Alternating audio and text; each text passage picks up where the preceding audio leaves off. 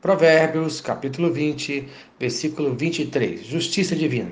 Segundo lugar, confie na justiça de Deus, pois ele detesta a desonestidade. Versículo 23. Dois pesos são coisa abominável ao Senhor, e balança enganosa não é boa. Isto é, Deus detesta a desonestidade dos negócios, adulteração e falsificação dos produtos a serem negociados. A justiça divina está na lei, conforme Levítico, capítulo 19, versos 35 e 36. Não cometereis injustiça no juízo, nem na vara, nem no peso, nem na medida.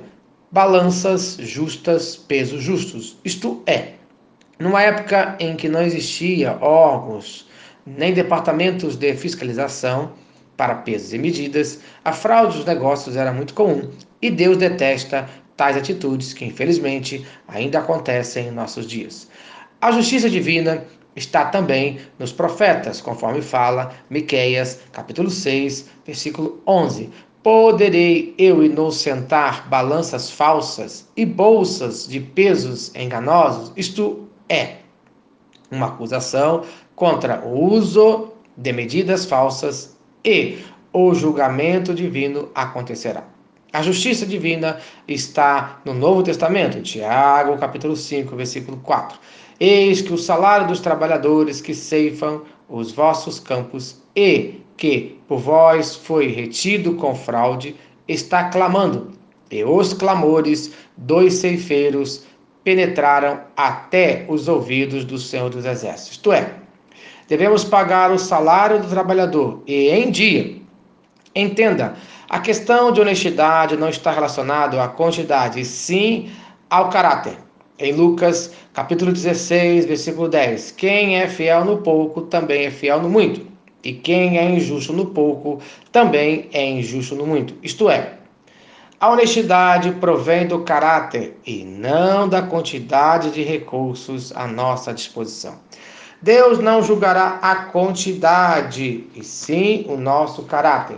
Resultado de ser honesto nos negócios. Salmo, capítulo 112, versículo 5. Feliz é o homem que empresta com generosidade e que, com honestidade, conduz seus negócios. Isto é, esse homem é abençoado por Deus pela maneira honesta que conduz os seus negócios, mas o desonesto, conforme Salmo 112, versículo 10.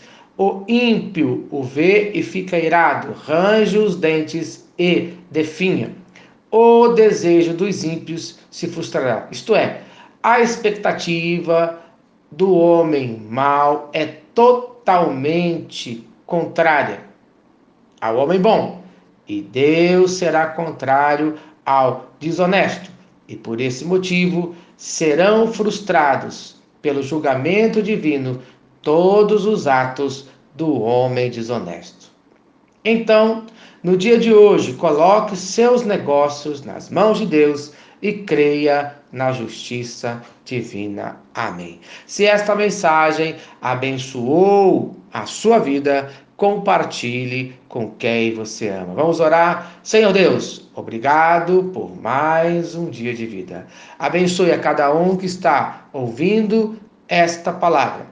Abençoe os negócios do teu povo no nome de Jesus. Amém. Eu sou o pastor Eloy, sou pastor da Primeira Igreja Batista em São Miguel Paulista, localizada na rua Arlindo Colasso, número 85, no centro de São Miguel Paulista, São Paulo. E lembre-se, Deus no controle sempre.